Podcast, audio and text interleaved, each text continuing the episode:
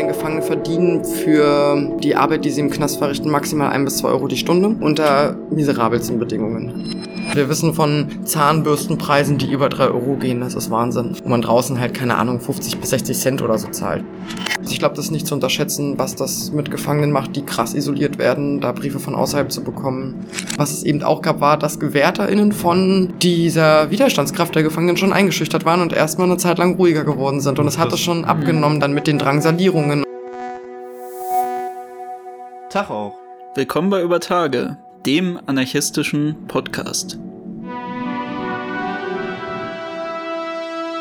Heute in der 40. Folge sprechen wir mit Criminals for Freedom über ihre Arbeit im Kontext von ja, Anti-Knast-Politik und Gefangenenbefreiung, wenn man so mal gemein sagen will. Wir haben ja schon zwei Folgen zu dem Thema gehabt. Einmal haben wir über Kriminalität im Kapitalismus gesprochen, dem Umgang damit vielleicht auch, wie wir uns eher vorstellen würden. Und genauso dann äh, nochmal intensiver über das Thema Knast haben wir auch schon geredet. Deswegen wird das heute kein Schwerpunkt sein, sondern wir werden primär eben über eure Arbeit reden. Und das tun wir natürlich nicht allein alleine, weil wir sind ja nicht von Criminals for Freedom, sondern wir tun das mit unserem Gast. Hi. Hallo.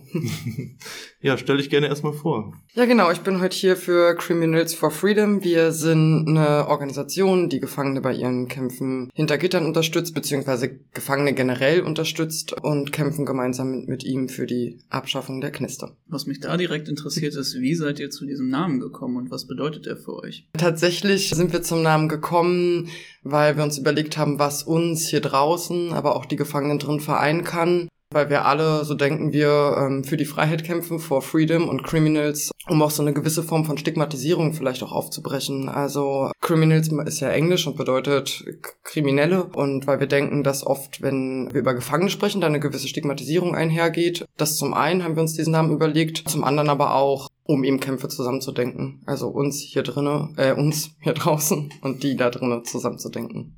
Also alle Kriminellen vereint genau. und eine positive Aneignung. Genau. Ah, okay.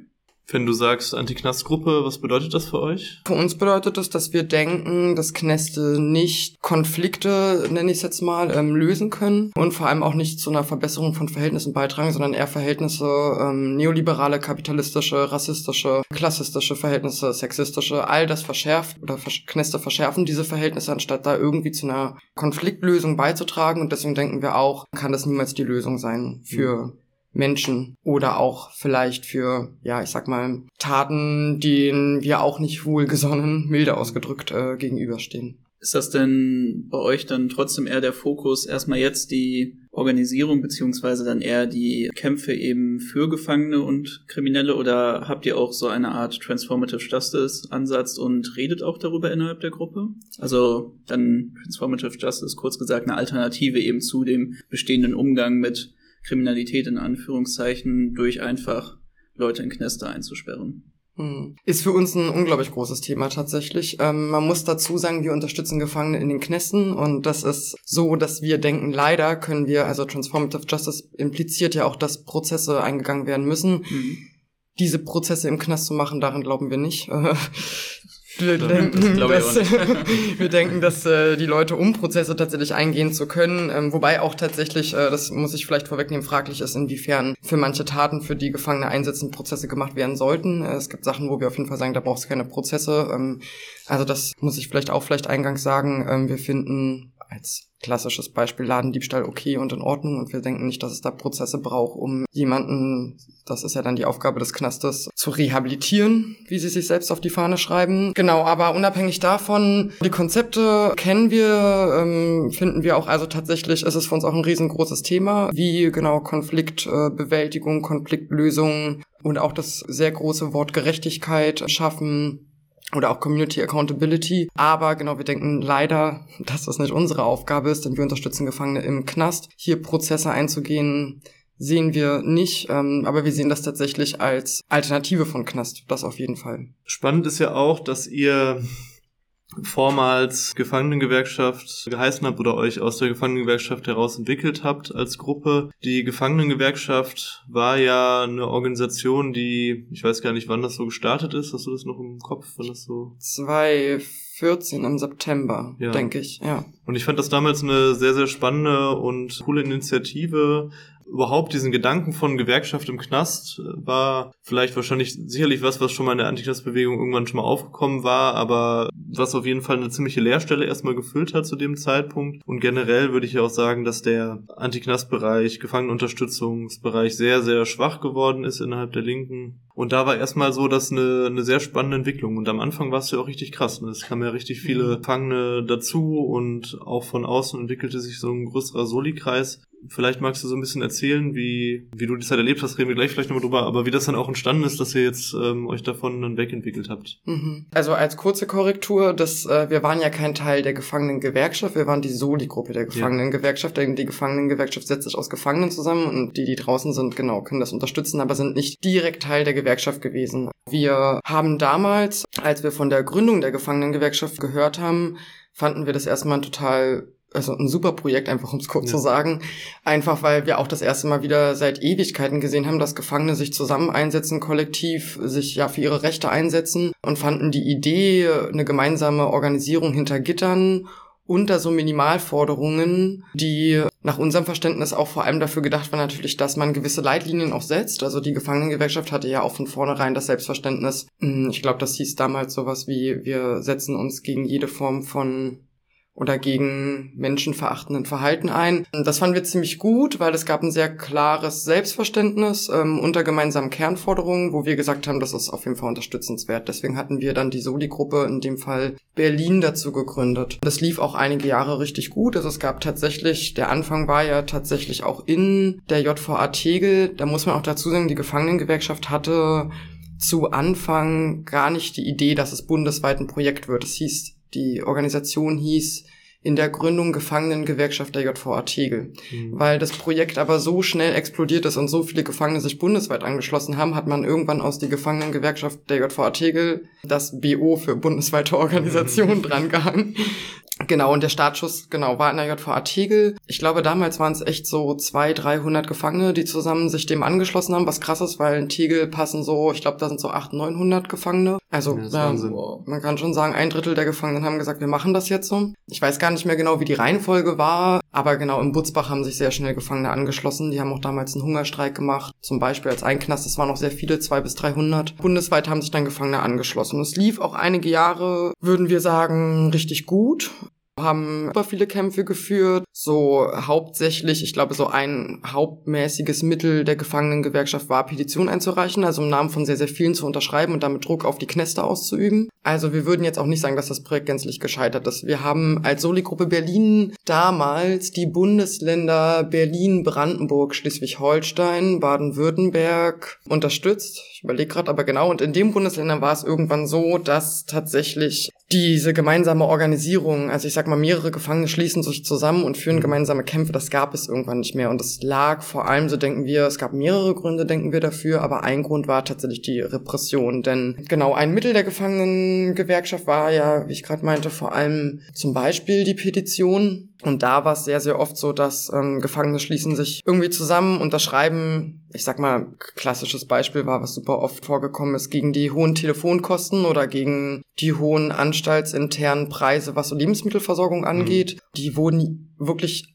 krass repressiv beantwortet. Also mhm. es gab in der JVA Tegel auf jeden Fall, äh, das war so in meiner Erinnerung auf jeden Fall die krasseste Antwort von der JVA. Da hat, haben sich Gefangene gegen einen ähm, ich glaube damals Werther, ich erinnere mich auch gar nicht mehr 100%, ich glaube es war ein Werther äh, gerichtet, äh, weil der sich super menschenverachtend gezeigt hat im Knast, Gefangene drangsaliert hat. Genau, und haben einfach eine Petition gegen ihn quasi persönlich geschrieben und der, der Knast dann hat geantwortet mit einem Meutereivorwurf und mit einer Zwangsverlegung von Gefangenen. Das heißt, alle Gefangene, die das unterschrieben haben, hatten danach einen Meutereivorwurf äh, drinnen zu stehen und es liefen dann auch Verfahren. Das so ein Beispiel für Repressionen, Die anderen gängigen Beispiele sind, dass sobald Gefangene versucht haben, sich zu wehren, zum Beispiel mit dem Mittel der äh, Petition, es super oft zu Zellenrazzien kam, Leibesvisitation und also Gefangene da wirklich äh, krass drangsaliert worden sind. Wir denken, das ist unter anderem ein Grund dafür, weshalb Gefangene irgendwann gesagt haben, oh nee, das trauen wir uns tatsächlich auch nicht mehr. Also ne, berechtigterweise, ich meine, da drin einsetzen zu müssen, ist das eine, dann aber auch noch diese anstaltsinterne Repression jeden Tag spüren zu müssen, ist dann nochmal das andere. Man muss ja einfach sagen,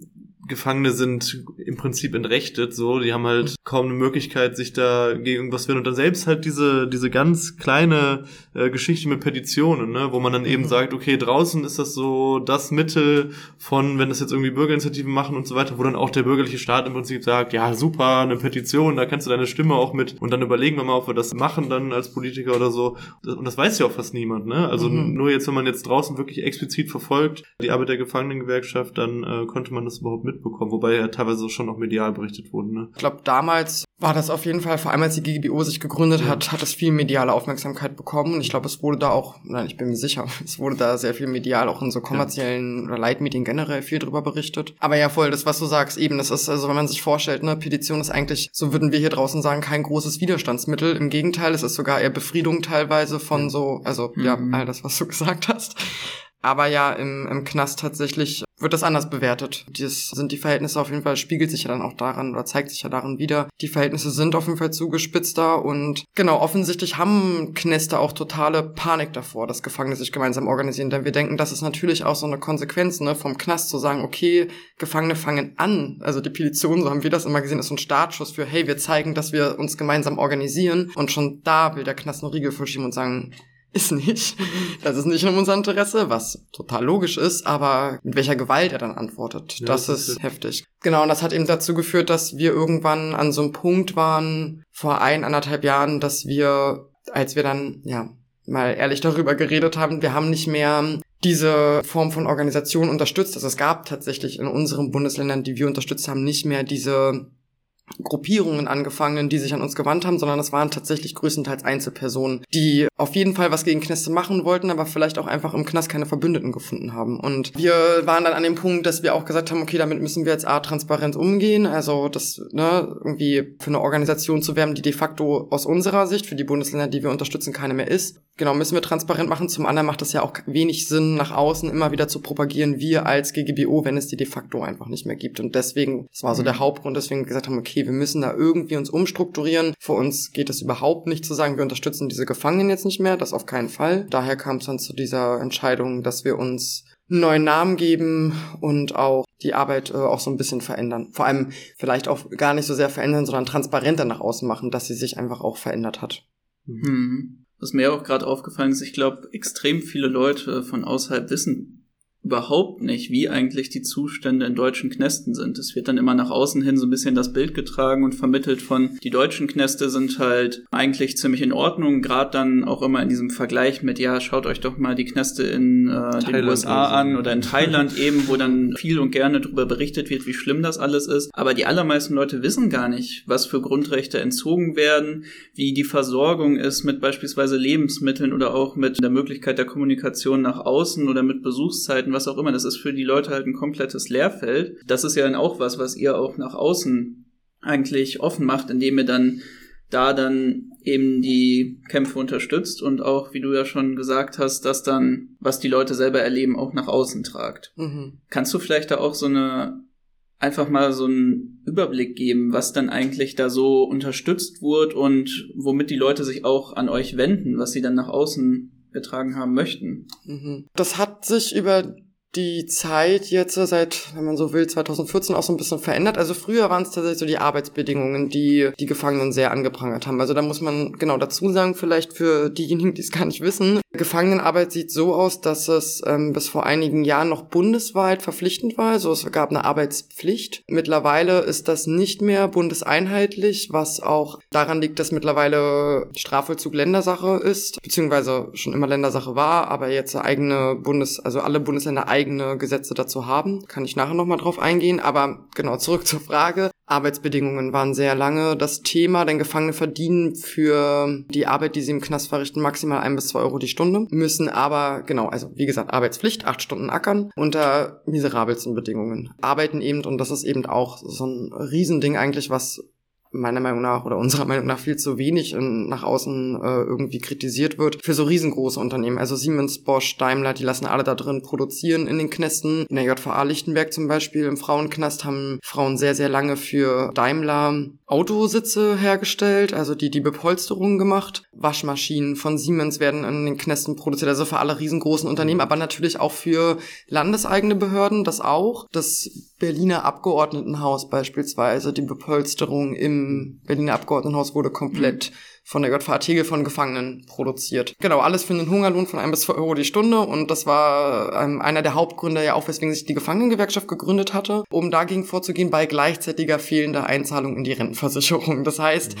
das war immer so das Horrorszenario natürlich für Gefangene, vor allem wenn so Leute so, ich sag jetzt mal 10, 15 Jahre sitzen, ackern sich 10, 15 Jahre lang ab haben nie in die Rentenversicherung eingezahlt, kommen raus, Altersarmut. Das ist so Klar. das mhm. gewesen, weswegen uns oder als Gefangenengewerkschaft damals auch, äh, als die Soli-Gruppen die meisten Berichte immer erreicht haben. Das hat sich über die Jahre ein bisschen verändert. Wir mittlerweile bekommen vor allem Berichte, also ich glaube, hauptmäßig sind so tatsächlich Telefonkosten und anstaltsinterne Kosten wie Lebensmittel, das äh, fuckt Gefangene richtig ab, denn das Telefon, muss man zusagen, wird vom, es gibt so hauptsächlich einen Monopolanbieter in den deutschen Knästen, der nennt sich Telio, mit Sitz in Hamburg und der hat Preise unterirdisch, einfach nur unterirdisch. Unterscheidet sich auch nochmal von Knast zu Knast, aber auch so, ja, pro Minute 50 Cent bis ein Euro, was Wahnsinn ist, wenn Gefangene mal mit ihren Angehörigen 30 Minuten telefonieren wollen, dann ist auf jeden Fall die Kohle weg, vor allem bei dem Stundenlohn, den sie gleichzeitig bekommen, wenn man das jetzt ins Verhältnis setzt. Man muss ja auch dazu sagen, das ist halt dann für viele die einzige Möglichkeit der Kommunikation nach außen. Ja. Wenn es halt Besuchszeiten irgendwie scheiße sind oder man die nicht kriegt, dann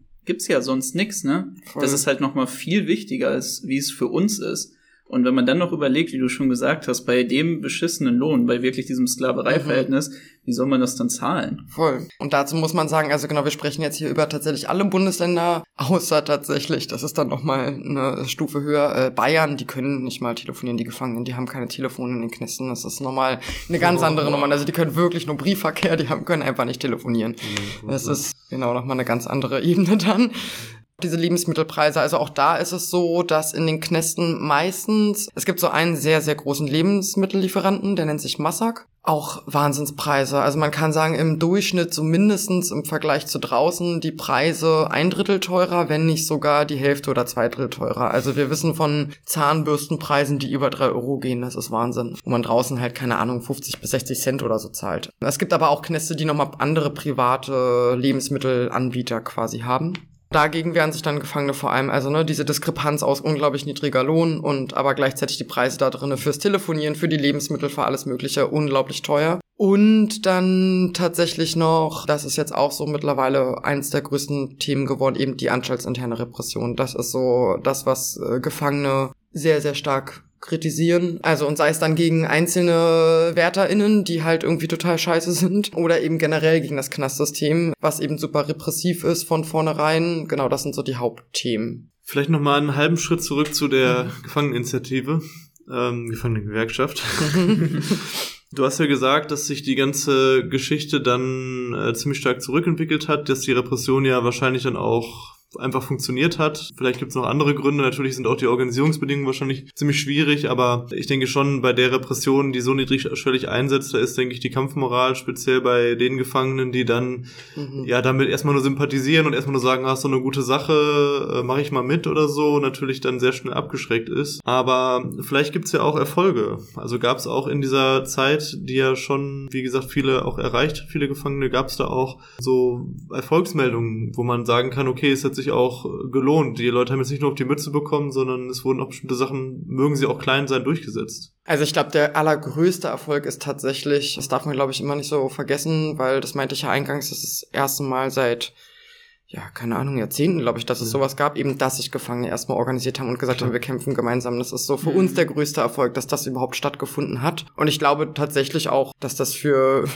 auch wenn das jetzt vielleicht ein bisschen überspitzt klingt, aber das denken wir tatsächlich, dass es für die Geschichte auch sehr prägnant ist, dass äh, das das erste Mal eben seit Jahrzehnten, dass genau Gefangene sich zusammengeschlossen haben und gesagt haben, wir machen das jetzt. Es gab auch super viele, wenn man so will, Teilerfolge, äh, ich nenne das jetzt mal Teilerfolge, also sowas wie, dass zum Beispiel gegen Lebensmittelhändler geklagt worden ist oder genau sich beschwert worden ist, Petitionen eingereicht worden sind und tatsächlich Preise temporär gesunken sind. Es gab es in der JVA Neumünster auf jeden Fall, dass da eine Petition auch, ich glaube, damals von fast 200 Gefangenen unterschrieben worden ist. Und der Lebensmittelhändler, der hat den Druck auf jeden Fall gespürt und natürlich war das nicht so, dass das jetzt bis heute anhält und die Preise dauerhaft niedrig sind, das nicht. Aber sie wurden dann erstmal runtergesetzt. Gerade auch erfolgreich äh, und es aber auch schon in der Vergangenheit sind tatsächlich ähm, viele Gefangene klagen auf dem juristischen Weg und das hat auch immer mal wieder Erfolge erzielt. Also sowas wie das äh, Telio zum Beispiel, die viel zu hohe Preise verlangt haben, dann das Bundesverfassungsgericht auch gesagt hat, äh, was, das geht so nicht, das ist ein bisschen zu hoch, das muss zurückgezahlt werden an der oder die Gefangenen. Genau, also ich würde sagen, es gab unglaublich viele Kämpfe und es gab auch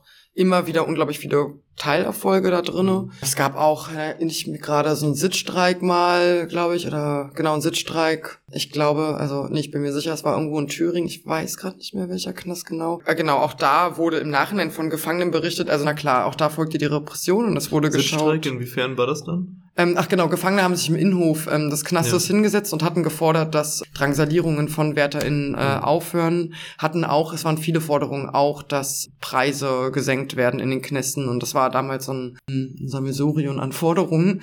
Und tatsächlich, was Gefangene berichtet hatten, war klar, also es gab danach auch Repression, es gab Zellenrazzien, all das, aber was es eben auch gab, war, dass GewährterInnen von dieser Widerstandskraft der Gefangenen schon eingeschüchtert waren und erstmal eine Zeit lang ruhiger geworden sind. Und es hatte schon abgenommen dann mit den Drangsalierungen. Das äh, war schon zu spüren. Also das ist tatsächlich auch eh etwas, was Gefangene immer wieder berichten, dass wenn sie drinne Aktionen machen, sei es in Form von einer Petition oder sei es in Form tatsächlich auch von einem juristischen Weg oder einem Sitzstreik und das von außen unterstützt wird und der Druck sich erhöht, werden die erstmal ein bisschen stiller, sage ich mal. Also denken dann auch zwei, dreimal erstmal nach, bevor sie jetzt irgendwie weitere Schritte unternehmen. Das ist etwas, worüber immer berichtet wird. Zugegeben, da muss man dann aber auch einräumen, das hat dann immer nur, in Anführungsstrichen nur, temporären Erfolg. Ja.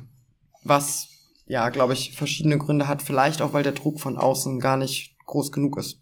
Ja, und die Kontinuität fehlt wahrscheinlich auch einfach. Ja. Ne? Es gibt dann eben temporär diese Ereignisse und dann geht es wieder ein bisschen ein. Wenn man jetzt auf dem Niveau immer mit, mit 200 Leuten da im Knast mit einer stabilen Mhm. Struktur von außen noch unterstützend äh, am Ball bleiben würde, trotz Repression, dann würde man vielleicht auch auf die Dauer noch mehr erreichen können oder zumindest diese Teilerfolge auch erhalten können, ne? auch Mhm. wenn es natürlich hart ist und jetzt einfach sozusagen von, von außen. Mhm. Ja, und das wahrscheinlich auch, also genau das denken wir auch immer, wenn es irgendeine Bewegung gegen Knäste geben würde, aber Ja. die gibt's ja insofern gar nicht wirklich. Es gibt so Ja. einzelne Gruppen, die sich irgendwie dagegen positionieren, die da was machen, aber von einer Bewegung würden wir jetzt nicht sprechen. Ja, es gibt ja, glaube ich, auch in der radikalen Linken in Deutschland wirklich einen starken Fokus auf die eigene Repression. Ja. Und da fokussiert sich das dann natürlich mit der Roten Hilfe oder mit gerade in Aufbau befindlichen Anarchist Black Cross in manchen Städten. Mhm. Dann einfach, ja, diese reine Beschäftigung mit der eigenen Repression, was natürlich auch verständlich ist, weil auch die eigenen Antirepressionsstrukturen wirklich nicht sonderlich stark sind und es auch da eine große Lücke gibt und jetzt Mhm. natürlich auch die Repression in vielen Städten zunimmt. Aber ja, im Endeffekt ist es absurd, dass da so ein absolutes Leerfeld eigentlich ist. Mhm. Was aber natürlich nicht immer so war, ne? Also ich denke mal, wir können vielleicht noch gegen Ende noch mal ein bisschen auf die Geschichte, oder zumindest halt Teile der Geschichte der Anti-Knast-Bewegung eingehen in Deutschland.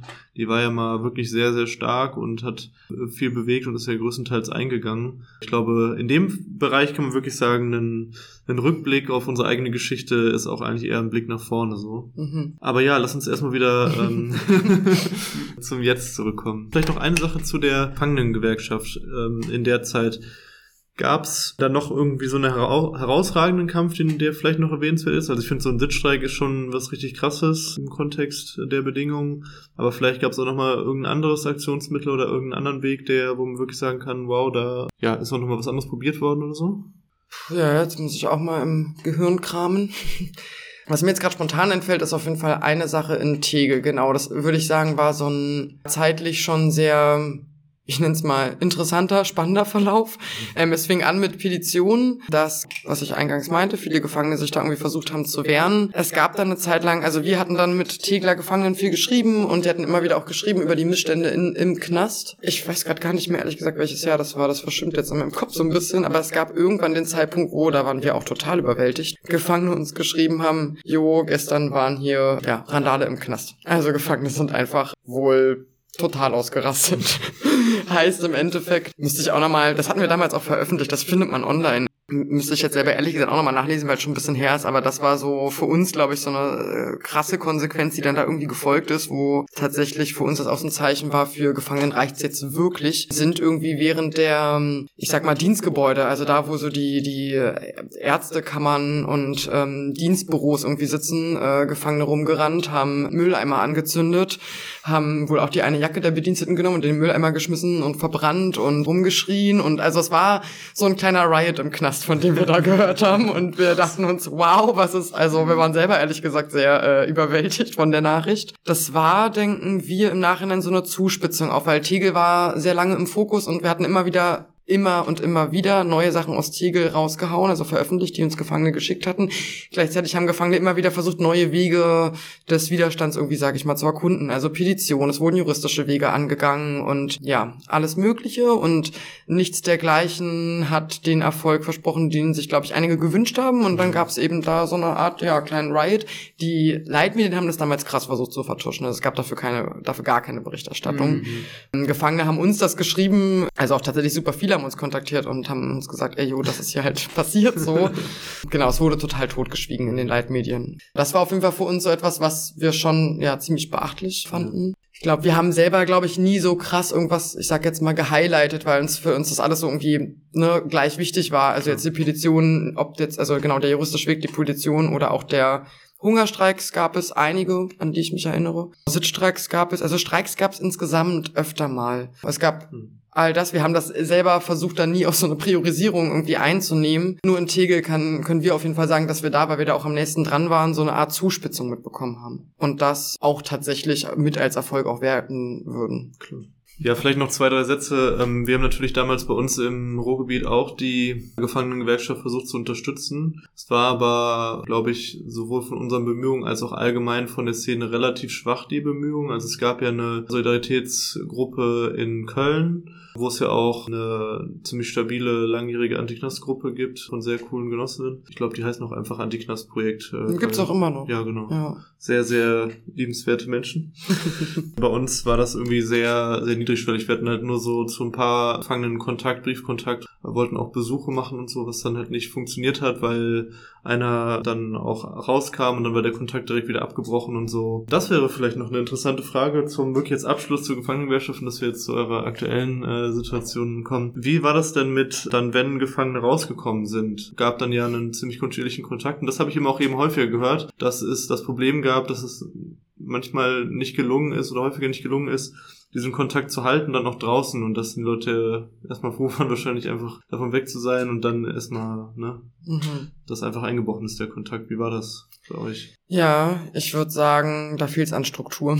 also ja. das ist, glaube ich, also voll. Äh, das Dilemma haben wir auch immer wieder, Leute kommen raus. Wir haben manchmal auch noch dann Kontakt zu den Gefangenen, also den, in dem Fall dann Ex-Gefangenen. Unser Problem ist so ein bisschen, das meinte ich ja eingangs, wir konzentrieren uns auf die Knastzeit. Wir sind äh, das Phänomen, was du gerade beschrieben hast, mit wenig Unterstützung und ne, wenig äh, Solidarität es ist nicht so, als ob das in Berlin großartig anders wäre. Also mhm. natürlich kriegen wir allgemein Support aus, ich sag jetzt mal platt gesagt, der Szene. Und natürlich zeigen sich viele Strukturen auch solidarisch, aber Anti-Knastarbeit ist keine Arbeit, die für unglaublich viele unglaublich attraktiv wäre. Und wir deswegen, genau, sind tatsächlich auch, haben, würde ich sagen, ein ähnliches Dilemma hier in Berlin. Und ich denke oder wir denken, darüber haben wir auch schon oft gesprochen, eigentlich wäre es total sinnvoll, wenn es eine, auch eine Struktur zum Beispiel geben würde, die sich mit zum Beispiel in dem Fall Ex-Gefangenen beschäftigt. Dann kommen wir auch irgendwie zu einem Konzept von Community Organizing, was dann nochmal eine andere Ebene von, wie wir jetzt, also ne, Diskussion irgendwie wäre, aber und was auch wahrscheinlich nicht oder nein, ganz sicher nicht nur in Anführungsstrichen Knäste oder Gefangene betrifft, sondern eine generelle Schwäche der Szene, würde ich sagen, Teil von gesellschaftlichen ähm, Diskussionen, Teil von gesellschaftlichen Verhältnissen zu sein, also aus der Bubble mal herauszukommen, sich mit Menschen auseinanderzusetzen, die nicht Teil der Szene sind. Aber das Problem haben wir auch,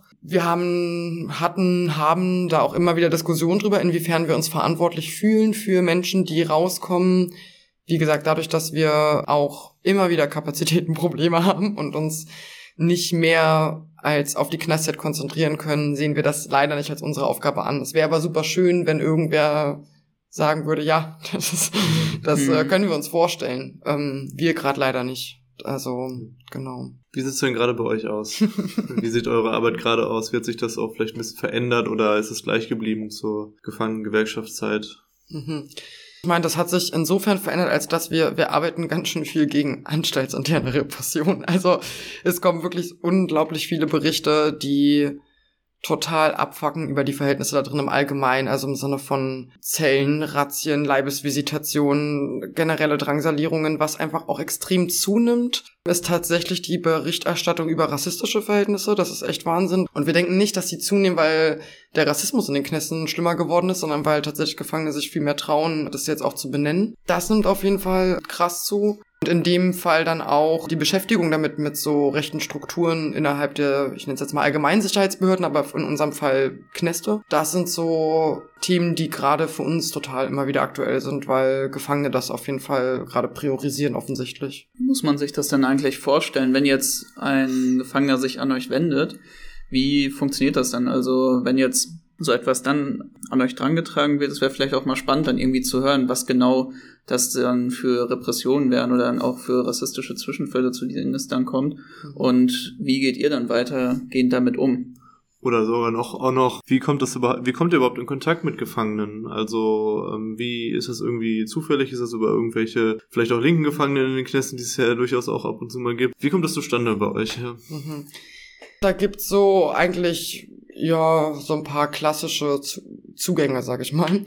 Der eine ist, Gefangene hören irgendwie offensichtlich im Knast von uns und schreiben uns an. Das ist so eigentlich der Klassiker. Das passiert meistens. Wir bekommen einen Brief und irgendwie haben die Gefangenen von uns gehört. Wir haben natürlich auch da, ne, wir haben ja auch so Material über uns. Also wir haben Infoflyer, die wir dann zum Beispiel an Gefangene schicken, die eh schon mit uns zu tun haben und die reichen das dann offensichtlich im Knast rum. Also Gefangene hören irgendwie von uns, schreiben uns dann, das ist der klassische Weg in, über einen Brief an. Mhm.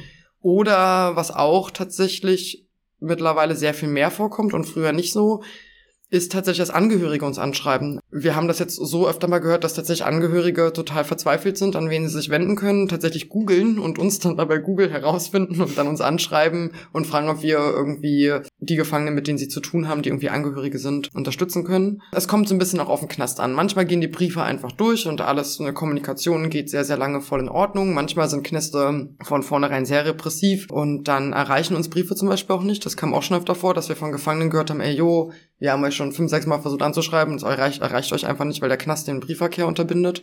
Wir hören das dann über Umwege, dass Gefangene versucht haben, uns zu kontaktieren. Dann sieht so aus, also klar, das Klassische ist dann, wir bleiben im Briefkontakt, wenn der zensiert wird, was meistens irgendwann vorkommt, klagen wir. Also wir nehmen uns dann auch, wir haben unsere Anwältinnen, die sich dann auch mit dahinter klemmen, weil ehrlich gesagt auch meistens äh, Kneste auf der juristisch, also meistens verlieren sie den juristischen Kampf dann selbst auch. Also es ist, ja, äh, sie begründen das immer mit, dass unsere Briefe angeblich die Sicherheit und Ordnung der Anstalt gefährden würde. Kann man aber sich juristisch. also,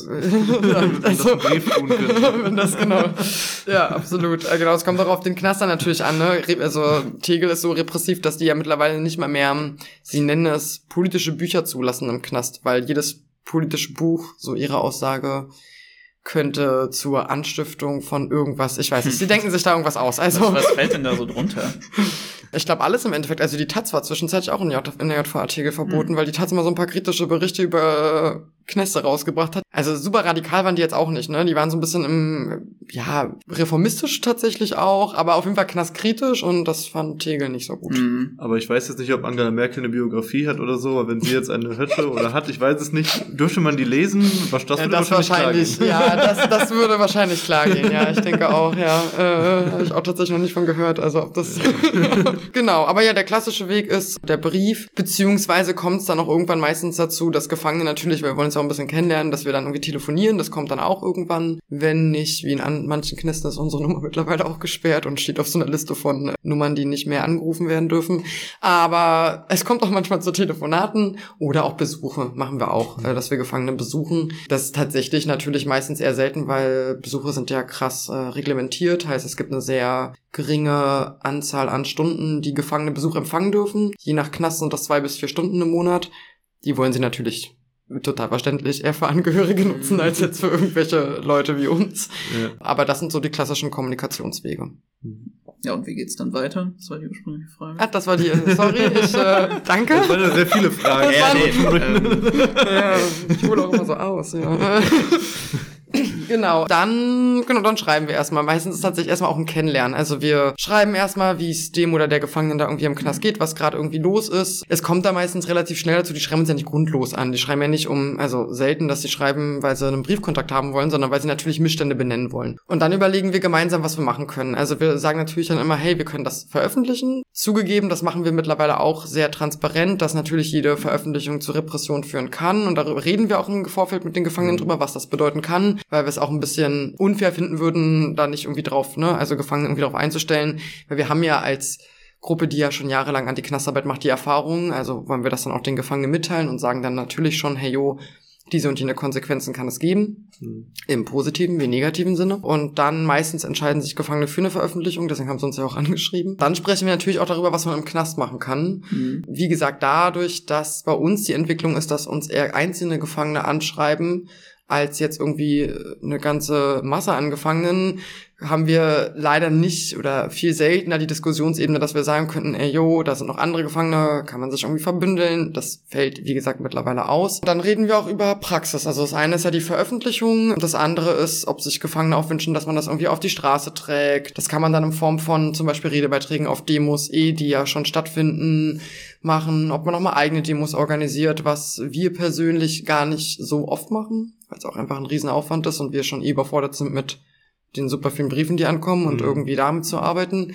Aber haben wir in der Vergangenheit natürlich auch schon gemacht. Also wir hatten ja jetzt in der Vergangenheit die Demo, nochmal ein ganz anderes Thema dann, aber für Ferhat Mayouf, der ermordet worden ist im Juli 2020 vom Knast Moabit. Und genau, da versuchen wir natürlich auch, also die erste Demo war natürlich sehr speziell auf ihn fokussiert. Das war uns auch ein dringendes Anliegen, weil er eben ermordet worden ist durch den Knast. Aber in der nächsten oder in der Demo darauf, im folgenden Jahr, also diesen Jahres, haben wir auch den Fokus drauf gelegt, zum Beispiel allgemein über Knäste zu reden und das einzubinden in so ein, ja, auch nochmal eine gemeinere, allgemeinere Analyse von, warum Knäste scheiße sind. Und da versuchen wir dann auch die Belange von den Gefangenen auf die Straße mit äh, raufzutragen. Und schlussendlich, aber das ist dann oft tatsächlich leider wirkungsloser, eben weil wir keine Bewegung sind. Natürlich auch, wir sehen uns nicht allein in der Verantwortung, gegen Knässe zu kämpfen. Wir rufen auch immer andere auf, sich irgendwie solidarisch zu zeigen und irgendwie aktiv zu werden. Das passiert, ja, sehr selten, das muss man leider ehrlich sagen. Machen es trotzdem immer wieder, weil wir eigentlich denken, das ist nicht nur unsere Verantwortung. Ja. Wir wollen da auch eigentlich gar nicht so eine Position einnehmen, dass wir jetzt diejenigen ne, mhm. sind, die irgendwie gegen Knässe kämpfen. Das, äh, so, so eine Vorreiterrolle wollen wir nicht einnehmen. Leider nehmen wir sie automatisch ein, wenn natürlich der Kampf von wenigen nur geführt wird. Die Aufrufe quasi zur Solidarität mit den Gefangenen und Praxis da irgendwie wieder praktisch zu werden, ja, also zugegeben, finden oft nicht so eine Beantwortung von außerhalb. Was würdest du gerade sagen? Wie kann man euch eure Arbeit unterstützen? Wie kann man, ähm, also klar, man kann immer sagen, macht auch zum Thema was oder so, aber wie jetzt ganz konkret für, für euch? Also was, wo du wirklich sagen kannst, ja, da äh, kann man kann man bei euch einfach partizipieren in eurer Arbeit oder seid ihr eher eine geschlossene Gruppe? Wie läuft das ab, ähm, dass man ja auch die Antiknastarbeit in Berlin dann an der Stelle auch stärken kann? Mhm. Genau, es gibt ja mehreres. Also man kann uns auf jeden Fall immer anschreiben mhm. und äh, wir können dann sehr gerne darüber reden, was man so alles machen kann. Wir sind jetzt keine offene, offene, offene, offene Gruppe, mhm. denn das ist ja auch wichtig zu sagen. Ne? Wir also Gefangenenarbeit, Anti-Knastarbeit, das ganze Thema steckt ja schon im Namen, ist auch repressionsbelastet. ähm, genau, deswegen sind wir nicht super open, aber wir sind auch nicht super closed. genau, deswegen kann man uns auf jeden Fall anschreiben. Genau, darüber kann man dann, würde ich sagen, reden. Das andere ist natürlich, das meinte ich ja gerade, wir sind gar nicht, also wir würden gern auch so ein bisschen den Fokus von uns da wegrücken, als so eine Vorreiter in Positionen, die wir da irgendwie dann manchmal vielleicht in bei Leuten irgendwie vielleicht auch in Gedanken und Gefühlen einnehmen, sondern würden tatsächlich ähm, es super gut finden, wenn auch von Menschen, ich nenne es jetzt mal so außerhalb die Initiative kommt. Also Anti-Knast-Demos zu organisieren, das kann wirklich tatsächlich einfach jeder machen. Die Inhalte, die wir dann von Gefangenen wiederum nach außen tragen, können auf anderen Blogs wieder geteilt werden. Das würden wir total gut finden, wenn zum Beispiel nicht alles von den Inhalten der Gefangenen nur auf unserem Blog landet, sondern sich einfach generell streut und auf anderen Plattformen, anderen Kanälen auch nochmal durch andere Strukturen, Einzelpersonen, was auch immer, verbreitet. Und genau, also vieles, was wir machen, können ja natürlich auch alle anderen genauso machen. Wir würden uns da total drüber freuen. Das würden wir sehr unterstützend finden. Wir freuen uns immer wieder, wenn Leute zum Beispiel Anti-Knast-Demos organisieren oder generell, es gibt ja, das, das sehen wir auch jetzt schon als Unterstützung an, es gibt ja in letzter Zeit in Berlin immer wieder Demos gegen, ähm, die nennen sich meistens rechte Strukturen in Sicherheitsapparaten. Unserer Meinung nach gehört da auch der Knast dazu. Mhm. Und deswegen ist das für uns auch genauso eine Form von äh, Solidarität und auch Unterstützung, weil genau, wir ja da, also die Anti-Knastarbeit genauso mit angesprochen auch wird. Das ist so die Form, wie man, glaube ich, Antiknastarbeit unterstützen kann und natürlich den Gefangenen schreiben. Das ist super wichtig, weil auch wenn das immer wieder, glaube ich, hinten runterfällt, manchmal vielleicht auch nicht so ernst genommen wird, aber Gefangene sagen wirklich immer wieder, dass ihnen das unglaublich viel Kraft gibt. Also ich glaube, das ist nicht zu unterschätzen, was das mit Gefangenen macht, die krass isoliert werden, da Briefe von außerhalb zu bekommen. Wir hatten es ja auch gerade schon mal angesprochen. Wir wollen ja auch noch ein bisschen über die Geschichte reden, weil das ja alles nicht in dem, in der Verfassung war, wie es jetzt aktuell so ist und mal deutlich stärker war. Ich denke, das hat sicherlich auch einfach was damit zu tun, dass es nicht mehr so starke, auch wenn sie jetzt wieder zunehmen, Repressionen gegen die radikale Linke gibt und es einfach eine Zeit gab, in der viel, viel mehr Revolutionäre im Knast saßen und dadurch natürlich dort auch ein Teil der Arbeit drauf fokussiert wurde. Zur Geschichte nochmal kurz. Also ich denke, was, was ich da erzählen kann, ist eben aus Dortmund. Da hatten wir in der Vergangenheit die Gefangeneninitiative. Das war eine sehr große anarchistisch orientierte Organisation, die in Dortmund immer eine ganz große Immobilie auch hatte, wo jetzt erstmal der, der erste Schwerpunkt, was auch davon übrig geblieben ist von dem Projekt noch am Ende, ein Haus war, wo Gefangene, die entlassen wurden, dann wohnen konnten weil es natürlich für Gefangene sehr schwierig ist, auch äh, nach der Entlassung äh, zum Beispiel Wohnen und Arbeiten und so weiter zu finden. Und das war eben eine Möglichkeit, um dann rauszukommen und äh, die Dinge so ein bisschen regeln zu können in Ruhe. Was ja auch nochmal ein bisschen anschl anschließt an diese Frage von, okay, es müsste eigentlich auch Strukturen geben, die halt dann greifen, wenn man eben rauskommt. Aber die Gefangeneninitiative hat noch viel mehr gemacht in Dortmund. Das war wirklich äh, das auf allen Ebenen von kultureller Arbeit, politischer Arbeit, Lobbyarbeit, äh, Kämpfe auf der Straße, da war eigentlich alles dabei und da ist eine Menge, Menge an Dingen äh, darüber auch entstanden, auch die bis teilweise bis heute noch existieren, zum Beispiel einen Literaturwettbewerb für Gefangene, wo ähm, Gefangene geschriebene Texte äh, einreichen können und das dann äh, so eine Verlosung gibt und so weiter. Es gab Konzerte im Knast, es gab alles Mögliche. Breitete sich dann auch in die Nebenstädte im Ruhrgebiet aus und da gab es dann noch mehr ähm, Niederlassungen und äh, mit Zeitungen und alles. Also es ist, wenn man sich damit heute mal beschäftigt, völliger Wahnsinn, äh, was da gelaufen ist. Leider Gottes ist das jetzt eben tatsächlich Geschichte. Also diese äh, Gefangeneninitiative gab es sehr lange noch, nur eben in einem re sehr reduzierten äh, Zustand, aber jetzt ist halt seit äh, diesem Jahr, ähm, ja. seit irgendwie einem halben Jahr oder so, haben die jetzt das Haus da geschlossen. In Hörde ist das, in der Nähe vom Phoenixsee gewesen. Das war immer recht witzig noch als Zusatzanekdote, weil das ist halt so voll das durchgentrifizierte äh, Gegend da am Phoenixsee und alles nur so ähm, voll die krassen Beton hoch, hoch aus Gebäude. Und dann gab's halt immer dieses eine noch so leicht abgefuckte Haus noch, was dann, wo noch so ein schwarz-rotes Schild halt immer war und ähm, Müsst ihr euch das halt wirklich direkt gegenüber von diesen Hochglanzfassaden des Phoenixsees ja. vorstellen.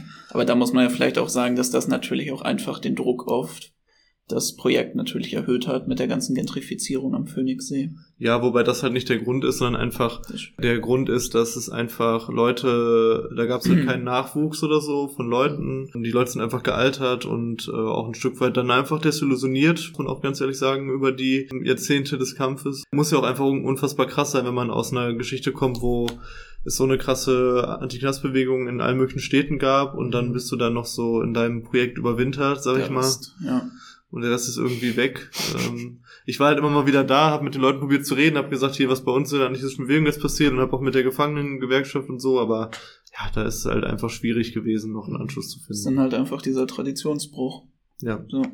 gab es keine Verbindung mehr. dann. Schade. Ja, Ja. Hm. Was mir immer noch dazu einfällt, ist einfach bezüglich auch der ganzen Repression gegenüber den Stadtguerillas. Das ist dadurch ausgehend dann natürlich, weil da es dann eine extrem hohe Anzahl an politischen Gefangenen gab, es dann auch einfach sehr starke Unterstützungsstrukturen gab und es ja wirklich sehr, sehr regelmäßig dann auch Mobilisierung hin zu den Knästen eben dann in Süddeutschland gab. Seitdem das so stark zurückgegangen ist, auch einfach mit dem Rückgang der Militanz allgemein in Deutschland und damit dann auch eben der fehlenden Repression, merkt man da dann auch einfach so ab den 90ern so einen weiteren Traditionsbruch, dass da einfach nicht angeknüpft wurde und ich habe das Gefühl, bis auf die Rote Hilfe ist es so, dass viele auch unsere eigenen Antirepressionsstrukturen erstmal wieder neu aus dem Boden sprießen müssen. Mhm. Mit halt dem Anstieg der Repression, wie es jetzt beispielsweise vor allem eben durch die Kämpfe in den verschiedenen Wäldern, in den Braunkohlegebieten ist. Das muss alles wieder neu ansetzen und bis auf die Rote Hilfe gibt es da eben wenig, worauf wir uns beziehen können. Ich glaube, mit dem Rückgang von unseren eigenen Strukturen gab es dann logischerweise auch den Rückgang von allgemeiner Knastarbeit, weil das war ja nie nur darauf bezogen. Auch wenn es den Fokus darauf gab, gab es ja auch immer da Ressourcen, von denen man schöpfen könnte. ExpertInnen, die dann schon auf dem Gebiet extrem bewandert waren. Wir haben ja auch gerade schon darüber gesprochen bezüglich einfach der Unterstützung durch Anwälte. Das ist ja etwas, was dadurch auch zurückgeht, weil dann einfach nicht mehr diese Kontakte bestehen und die Leute auch teilweise sich dann einfach nicht damit mehr beschäftigen, wenn es einfach nicht mehr diese Kämpfe gibt. Und da ist, glaube ich, ein unfassbares Potenzial verloren gegangen, was wir uns jetzt und vor allem ihr euch dann erstmal wieder erarbeiten und erkämpfen Mhm. müsst. Das ist ganz richtig, was du sagst. Bei der Gefangeneninitiative zum Beispiel war das auch so, dass es ja eben auch ein Archiv äh, mit Schwerpunkt zum bewaffneten Kampf gab, was jetzt auch, glaube ich, erhalten wurde und dann irgendwie was Städtisches übergegangen ist oder so. Ist auf jeden Fall spannend, da vielleicht nochmal in der Zukunft auch eine eigene Folge nochmal zu, zum Beispiel zur Gefangeneninitiative machen, weil es einfach auch für uns natürlich lokal ein, ein sehr starker Bezugspunkt ist. Ich denke auch, dass es sehr wichtig ist, dass wir auch uns in dem Podcast einfach diesem Thema immer wieder widmen oder jetzt auch schon relativ viel im Vergleich auch zu anderen Themen vielleicht auch gewidmet haben, weil eben genau, was du ansprichst, die Repression nimmt eben zu und es wird halt mehr früher als später halt auch dazu kommen, dass diese Frage also wieder viel zentraler wird, einfach weil wir dahin gestoßen werden. Und im besten Falle sollte es also eher so laufen, dass wir jetzt, wo es eher jetzt noch, Die eher Ruhe jetzt schon vorm an- Sturm ist. Genau, die Ruhe vom Sturm noch ist oder der Sturm gerade erst so ein bisschen aufzieht, wir da anfangen, diese Strukturen schon aufzubauen. Und da sind eure Erfahrungen, die ihr auch gerade sammelt und eure Arbeit natürlich äh, sehr, sehr wichtig für uns alle. Dankeschön. Ja, dann natürlich erstmal danke dir, dass du überhaupt heute hier warst und uns einen kleinen Einblick in eure Arbeit gegeben hast und dieses unfassbar wichtige Thema auch für die ganzen Leute, die gerade den Podcast hören, ein bisschen anschaulicher gemacht hat. Sehr, sehr gerne. Danke euch auch für so eine Form von Podcast. Also da denken wir auch mal, das ist ziemlich wichtig, weil wir auch als Szene nicht so gut darin sind, unsere Inhalte zu verbreiten. Deswegen glauben wir, so ein Podcast wie dieser auch sehr, sehr wichtig. Danke dir nochmal auch von mir und Glück auf. Glück auf.